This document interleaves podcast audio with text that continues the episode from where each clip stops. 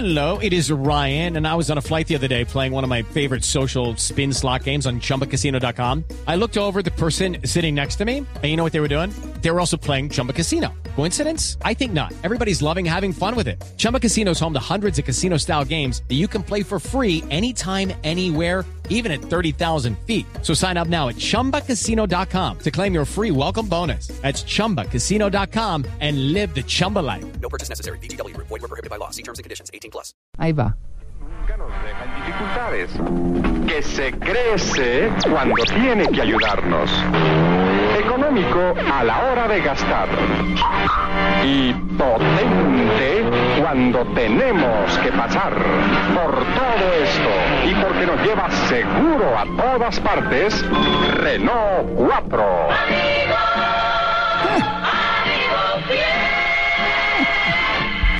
No, eso sí. Y Billy Pontoni se quitó ya el saco. Se quitó el smoking. que ahora sí vamos a empezar a cantar en serio. Va a comenzar a cantar en serio y todos lo recibimos con un fuerte, tremendo aplauso. Billy Pontoni. No, pues sí, bueno, pues eh, no vamos a hablar de Billy Pontoni, por supuesto que nos encanta además, sino vamos a hablar con ese locutor que ustedes estaban escuchando, que para fortuna nuestra es nuestro amigo, está entre nosotros y pues eh, ha sido un hombre importantísimo en la locución y en la radio de nuestro país. uno de mis íconos e ídolos de la radio. Sí. Sí, lo confieso y, y me encanta que esté con nosotros. Claro, es una voz maravillosa. Eh, estamos hablando de Armando Plata Camacho, el Chupo Plata. Armando, buenos días. María Clara, buenos días. Buenos días, Tito. Esa grabación que ustedes pasaron tiene más de 40 años. Claro. Una barbaridad. Sí. Renault 4 ya no existe. Por ahí existe. 1980. Sí, valen como un millón de pesos. De Pero- bueno, entonces, entonces, están carísimos porque son de colección ya. Sí, son de claro. colección. Sí, sí, sí. son- O para vender merengón en la autopista. Qué Ah, no, ese- barbaridad. es el Renault 6. Bueno, esa voz maravillosa, Armando, que la conserva. Bueno, ¿qué pasó con? Se llama esta sección. ¿Qué pasó con Armando Plata Camacho? Nada, sigo trabajando como todos nosotros. Estoy feliz. eh, en este momento estoy en Colombia pasando la temporada de invierno de Estados Unidos. Siempre trato de venir a final de año acá. Pero nada, muy activo, muy activo en mi profesión, muy activo en mi vida. No, no hay que parar hasta que Dios nos dé la posibilidad de hacer cosas. Armando, ¿la música qué? ¿Qué papel ocupa la música hoy en su vida? Muy poco, la verdad, muy poco. La música ha entrado en una desafortunada situación en la parte comercial. Todos sabemos que la industria está dando muchas vueltas. Y no, yo me retiré de la música ya hace bastante tiempo, yo creo que unos 15 años. De la música, porque no es que fuera cantante, sino porque fue promotor de varios artistas, de varias agrupaciones, además de todos los géneros. Obviamente, si no estoy mala, eh, lo que más le gustaba era el tema del rock. Me acuerdo de Génesis, me acuerdo de Lucas. Mm, ¿Se acuerda? Pero en años Sí, 70. claro, sí, lo que lo que pasa es que eh, la- la- uno va con la música con la edad, ¿no? En, la- en el muy joven, pues me, me- me atraía mucho el rock. Ahora estoy, por ejemplo, de amores, es con todo lo que es rock alternativo, la música electrónica, música clásica, jazz, quizás más tranquilo, ¿no? Ay, ¿y con- con- le, mu- le gusta la música electrónica? Me fascina. Ah. Este es uno de mis descubrimientos de hace unos 10, 15 años para acá. Me fascina y esto. Lástima no estar en Cartagena.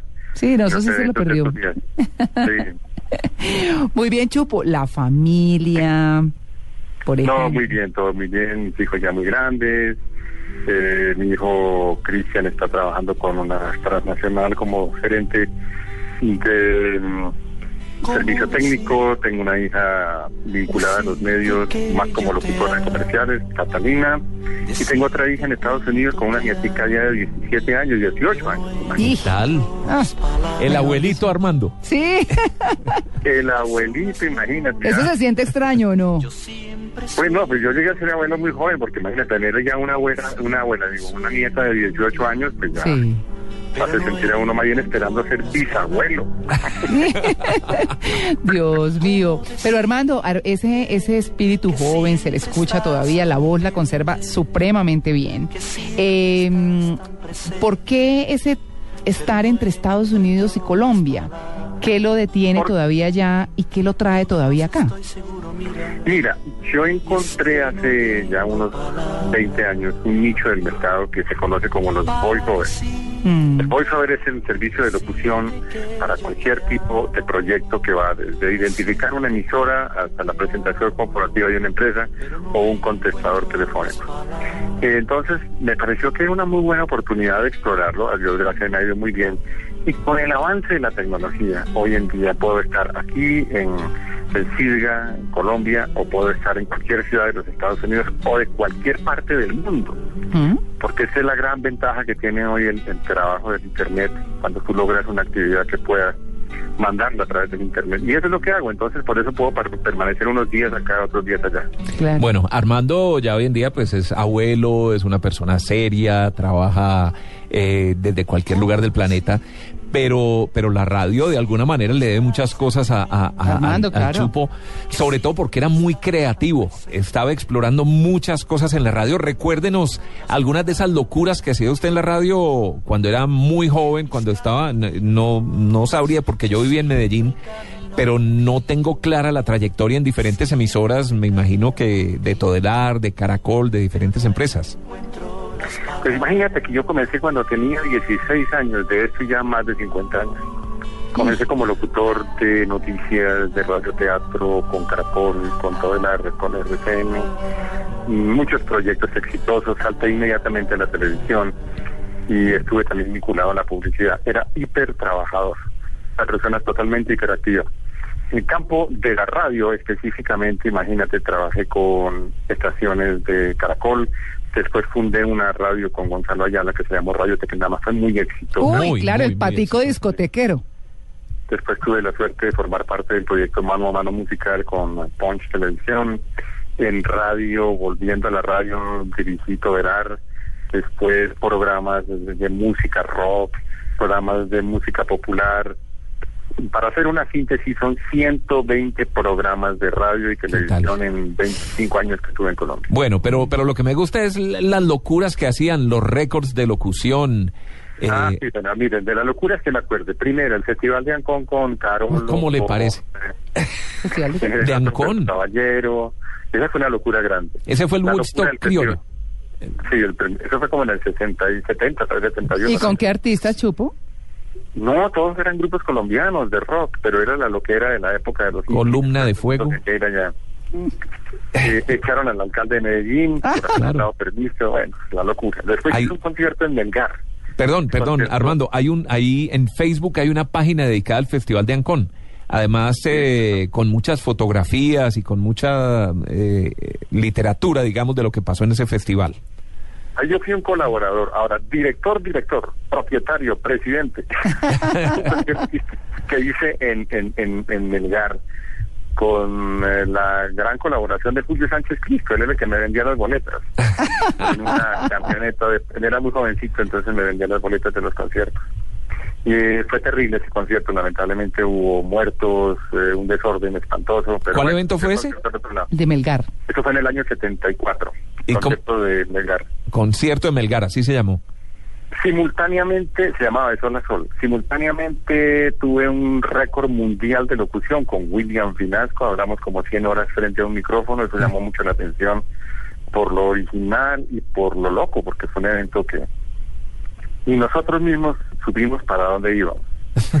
Después me inventé un loquito que nadó de Neiva a Barranquilla, se llamaba Capax, se llama Ah, Capax. Claro, capa. Pero venga, Chupo, ¿eso sí fue verdad o no? El- el- la leyenda dice que de pronto no fue tan cierto que se recorrió todo el río Magdalena. No, sí, fue un nadador extraordinario. Lo que pasa era que lo cuidábamos. Entonces, Sí. Cuando había zona de caimanes, los levantábamos. Ay, para- pero claro, pues que Tito también no friegue. No. Y generalmente en el río Magdalena hay mucho caimán y mucha zona de caimanes. Claro. Y todo saboteador, Tito. No, Chupo, ¿con quiénes, ¿con quiénes conserva amistad de toda esa época? Tengo muy buenos amigos eh, de, de esa época. Por ejemplo, Héctor Mora, periodista, somos muy amigos. William Vinasco, somos como hermanos. eh, eh, gente técnicos de televisión. Bueno, Tito, que me acuerdo que tú manejabas Veracruz Estéreo con Donny Miranda en esa época. Estamos hablando de los 70, más o menos, finales de los 70. Armando, Con- Armando fue fundador de Radioactiva, además. Sí, ese fue mi último proyecto antes de irme a Colombia en el año 89, creo que fue. Sí, 89. Un proyecto que funcionó muy bien con, con Carlos Arturo Gallego, contigo, con Hernán mm, Orjuela. Orjuela. Fue una época bonita de radio, fue una propuesta diferente que, que en su momento marcó la diferencia. Y mm, pues también fue mi, mi despedida de Colombia, ya me fui por para el año 89, decidí irme para Estados Unidos, arrancar en nuevos, nuevos proyectos. Artistas que recuerde que promovió fuerte. Lucas, Lucas eh, pertenecía a su cuerda, ¿o no? Sí, miren, el primer grupo que tuve suerte de, de ayudar, porque en realidad no, no puedo decir que sea manager, porque ser, ser manager es una palabra muy grande y una actividad muy, muy especial. Fui un, ayuda, un ayudante, una persona que colaboró mucho a sacarlos adelante. De Génesis, Lucas, un cantante loquito que andaba con de Medellín con una cola larga y eh, co- cantando cosas muy bonitas, entre otras cosas. Estuve también vinculado a grupos de música de carrilera, de pequeñas bandas, pero digamos que los que tuvieron cierta notoriedad fueron Lucas y Y mi Génesis. amigo, la gente de Génesis. Ahí tenemos a Génesis al fondo. Que es bellísima, además, pues, eh, Chupo, un abrazo enorme, felices de ser sus amigos. Y pues, no, y felices de tenerlo aquí hoy porque pues tenemos esta sección que lo que busca específicamente es exaltar a esas personas que hicieron grande la radio o grande alguna labor y de las cuales no sabíamos hace algún tiempo, ¿cierto? Así Pues, que, Muchas gracias a ti, muy querida María Clara, me querido Tito. Ah. Eh, quiero invitarlos a que si quieren conocer más acerca de lo que estoy haciendo, visiten mi página en internet. ¿Cómo es? Armando, armandoplata.com. armandoplata.com para, que, Sí, sí. para quienes quieran saber. Tengo toda la información, demos. Además, sigo siendo locutor. De pronto algún publicista escuche eso, ¿qué tal que me llamen? Ah, pero claro, pero por favor. por que supuesto. sigue con- vigente. con esa voz maravillosa. Importantísima Claro. en Estados Unidos.